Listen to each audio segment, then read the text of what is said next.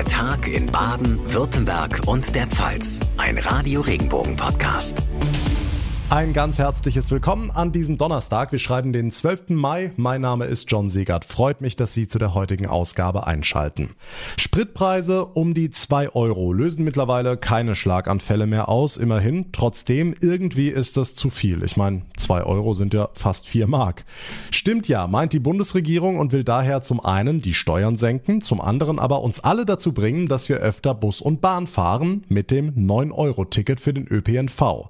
Heute Abend ist ist es zum ersten Mal Thema im Bundestag und die Zeit drängt. Am 1. Juni soll's losgehen. Olaf Holzbach aus unserer Nachrichtenredaktion, ein Rheinland-Pfälzer, hat das Ticket ja miterfunden. Was sagt er zu der ganzen Kritik an der Idee? Er sagt, lasst es uns einfach mal machen. Bundesverkehrsminister Volker Wissing, früher für Wirtschaft in Rheinland-Pfalz zuständig und immer noch FDP-Chef im Land. Die Leute werden umsteigen, sagt er. Und wenn die Nahverkehrszüge dann knallevoll oder vielleicht zu voll sind, dann lernen wir daraus. Wir müssen unseren ÖPNV stärker ins Bewusstsein rücken. Und deswegen ist das 9-Euro-Ticket eine Riesenchance, weil wir werden natürlich auch erheben, wie waren die Erfahrungen mit dem ÖPNV und wissen dann genau, was die Nutzerinnen und Nutzer erwarten damit die Leute dauerhaft umsteigen. Insofern, das ist eine große Sache, die hat nur Vorteile. Eine gewagte, auf jeden Fall eine optimistische These. Zweieinhalb Milliarden Euro soll das Ganze kosten. Die Länder sagen jetzt schon, das wird nicht reichen. Also könnte das Ticket noch kippen? Ja, kippen ist eher unwahrscheinlich, aber ob es bis zum 1. Juni reicht, das ist noch die Frage, weil der Bundesrat die Länderkammer erst am 20. Mai entscheidet. Die Verkehrsverbünde richten sich auf einen Vorverkauf ab Ende Mai ein. Technik, Personal, alles vorbereitet? Ja klar, der ÖPNV ist sehr gut organisiert in Deutschland und wir neigen manchmal in Deutschland dazu, die Dinge schlecht zu reden. Wir werden äh, von ganz Europa angesprochen. Die wollen alle wissen, äh, wie wir das stemmen und wie die Erfahrungen sind. Und man blickt auch mit einem gewissen Neid auf das, was wir hier machen. Insofern, äh, die Bürger Bürgerinnen und Bürger freuen sich drauf und ich auch. Nochmal Berufsoptimist Wissing übrigens. Auch wer eine Monatskarte hat, soll profitieren. Sie oder er bekommt dann die Differenz erstattet. Das 9-Euro-Ticket im Nahverkehr ist auf dem Weg zu uns. Heute Abend beschäftigt sich zum ersten Mal der Bundestag damit. Danke für die Infos, Olaf Holzbach. Gerade noch Minister, jetzt schon Berater in der Wirtschaft. Viele Politiker bauen sich während ihrer Amtszeit gute Kontakte auf und haben natürlich auch Insiderwissen und machen das dann nach ihrem Politikerjob in der Privatwirtschaft zu Geld. Radio Regenbogen Baden-Württemberg Reporterin Barbara Schlegel, das will die grün-schwarze Regierung jetzt verhindern. Zumindest will sie es verzögern. Die Landesregierung hat heute einen entsprechenden Gesetzentwurf in den Landtag eingebracht. Dieser sieht eine sogenannte Karenzzeit vor. Das heißt, wenn beispielsweise ein Minister aus der Regierung ausscheidet und sich einen neuen Job sucht und auch findet, dann muss er den innerhalb der ersten 18 Monate anzeigen. Falls die Landesregierung dann zu große Überschneidungen befürchtet mit seiner Arbeit als Minister, kann sie diesen Jobwechsel bis zu anderthalb Jahre rauszögern. Das heißt, bislang können die Politiker aus dem Landtag raus und morgen ins Unternehmen rein? Genau. In Baden-Württemberg gibt es bislang noch keinerlei Karenzregelung. Andere Bundesländer und der Bund selbst sind da schon weiter. Es gab zuletzt ein prominentes Beispiel im Land, bei dem das genauso war. Der frühere Umweltminister Franz Untersteller von den Grünen hat neun Monate nach seinem Ministeramt als Berater beim Mannheimer Energieversorger MVV angefangen. Und das ist genau so ein Fall, bei dem man fragen könnte, ob er da nicht während seiner Amtszeit als als Politiker schon gewisse Hintergedanken hatte. Auf alle Fälle hat er sein Insiderwissen mitgenommen. Das Gesetz zur Karenzzeit war also überfällig. Trotzdem gibt es daran Kritik. Warum? Ja, die kommt von der SPD-Opposition. Sie kritisiert, dass ihrer Meinung nach der wichtigste Satz im Gesetz fehlt, nämlich, dass Minister nicht in genau dem gleichen Bereich in der Wirtschaft arbeiten dürfen, in dem sie vorher als Politiker gearbeitet haben. Siehe Franz Untersteller. Übrigens, der Bund und andere Bundesländer haben diesen Passus in ihren Gesetzen drin. Dankeschön, Barbara Schlegel. Das Land Baden-Württemberg bekommt jetzt auch eine Karenzzeit für Politiker. Nachrichten für Rhein-Neckar, den Odenwald und den Kraichgau. Ich bin Alexandra Jone. Nachdem erneut ein Mann in Mannheim während eines Polizeieinsatzes ums Leben kam, sieht es laut vorläufigem Obduktionsergebnis wohl so aus, als ob der Schuss ins Bein nicht zum Tod des 31-Jährigen geführt hat. Von einem allgemeinen Gewaltproblem der Polizei Mannheim will der Leiter der Pressestelle des LKAs David Fritsch nichts wissen. Natürlich haben wir mit Blick auf andere regionale Polizeipräsidien mit dem Rhein-Neckar-Raum einen relativ stark besiedelten Raum, wo natürlich, je mehr Menschen zusammenwohnen, desto mehr Kriminalität herrscht vor. Aber wir haben so eine Situation von häuslicher Gewalt tagtäglich in allen regionalen Polizeipräsidien in Baden-Württemberg. Vergangenen Montag war ein 47-Jähriger bei einer Kontrolle verstorben. Auch hier laufen die Ermittlungen noch. Nachrichten für die Region Karlsruhe, die Ortenau und den Nordschwarzwald. Ich bin Lars Brune. Das Geothermiekraftwerk in Graben-Neudorf soll Wärme für rund 20.000 Haushalte liefern. Am Wochenende sollen die ersten Bohrungen losgehen. Kritiker befürchten allerdings, dass das Kraftwerk kleine Erdbeben auslösen könnte. Herbert Pohl von der Deutschen Erdwärme widerspricht. Ich kann Kritik an Geothermievorhaben nachvollziehen, die es in der Vergangenheit geplant und realisiert worden sind. Teilweise nicht auf dem Stand, auf dem heute Geothermieprojekte entwickelt entwickelt werden können, auch nicht zwingend mit den gleichen Sicherheitsvorkehrungen. Wenn ich mir anschaue, wie wir Projekte entwickeln, fühlen wir uns sehr sicher darin, dass die negativen Auswirkungen, die es in der Vergangenheit wird, dass wir die vermeiden werden. Unter anderem hatte das Geothermiekraftwerk in Landau Erdbeben ausgelöst. Nachrichten für den Breisgau, den Südschwarzwald und das Dreiländereck. Ich bin Tanja Burger. Bisher haben sich die Lörrerer am Bahnhofsplatz nicht so wohl gefühlt. Doch das soll sich ändern. Am Nachmittag wird der umgestaltete Platz eingeweiht. Bürgermeisterin Monika Neuhöfer-Adwitsch. Alte Beleuchtung, Betonteile an Abgängen für die Tiefgarage. Alles, was der Platz eigentlich nicht braucht, haben wir weggemacht. Wir haben ihm eine neue Flanke gegeben durch ein Wohn- und Geschäftshaus. Ganz, ganz wichtig. Auf einmal wohnen da auch Leute und es macht Spaß und man fühlt sich wohl, sich auch abends am Platz aufzuhalten. Außerdem gibt es Sitzgelegenheiten, eine Rampe zum Hauptbahnhof und eine barrierefreie Verbindung zum Rathausplatz.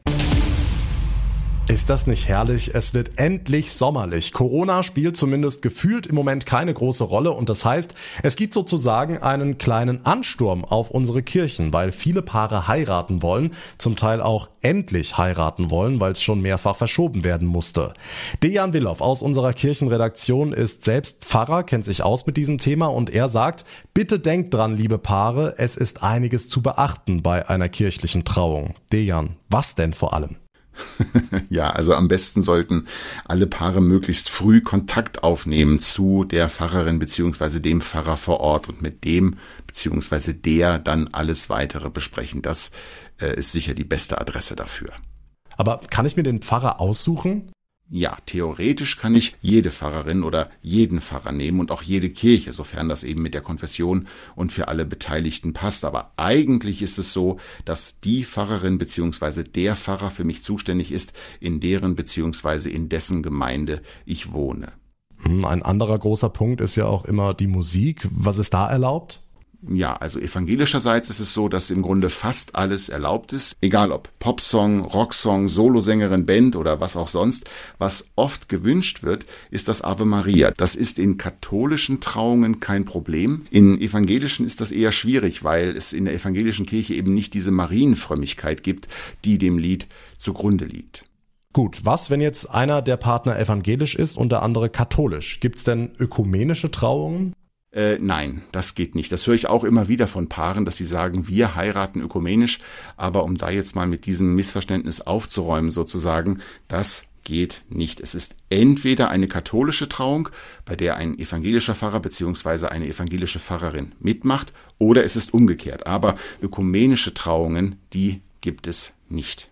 Der Sommer kommt und damit die Hochzeit der Hochzeit, auch kirchlich. Dejan Willow war das aus unserer Kirchenredaktion. Dank dir.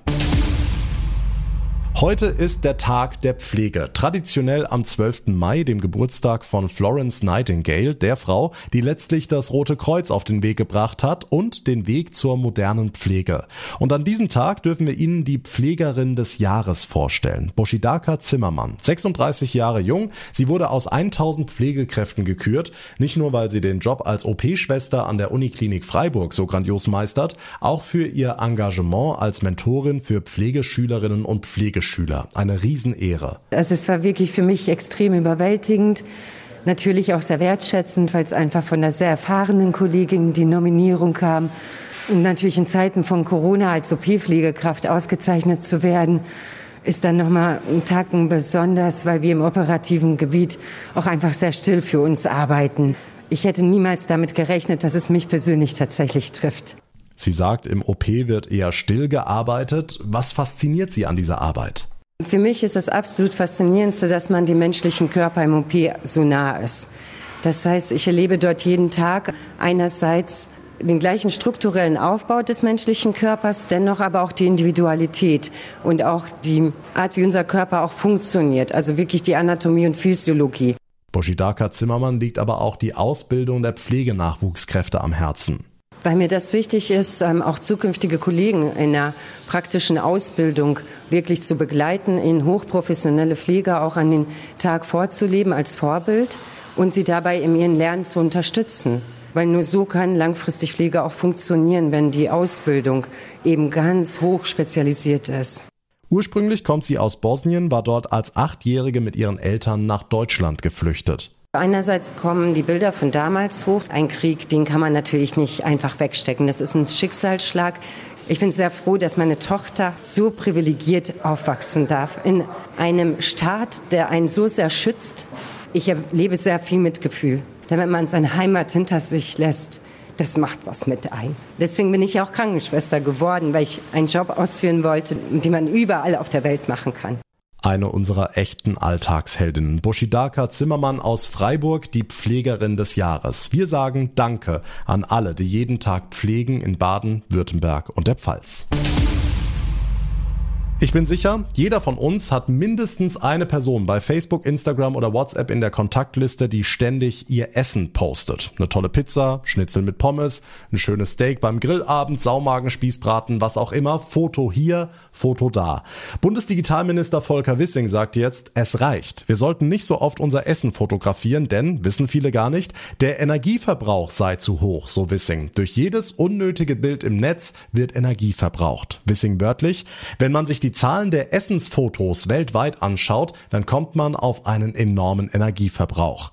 Okay, kann man jetzt drüber streiten, aber vielleicht wäre es ganz schön gewesen, wenn der Minister auch mal in den eigenen Instagram-Kanal geschaut hätte. Prompt kam die Kritik, denn da müssen wir nicht lange nach unten scrollen und wir sehen Wissing beim Waffelessen, Wissing mit einem Stück Kuchen, der Minister mit einer leckeren Pizza. Na dann, guten Appetit. Und das war der Tag in Baden, Württemberg und der Pfalz für heute. Ich würde mich sehr freuen über Ihre Bewertung, zum Beispiel bei Apple Podcasts oder bei Spotify. Und wenn Sie unseren Podcast abonnieren, dann verpassen Sie keine Ausgabe mehr. Mein Name ist John Siegert. Ich bedanke mich ganz herzlich für Ihre Aufmerksamkeit und Ihr Interesse. Wir hören uns morgen Nachmittag wieder. Bis dahin eine gute Zeit und einen schönen Feierabend. Tschüss.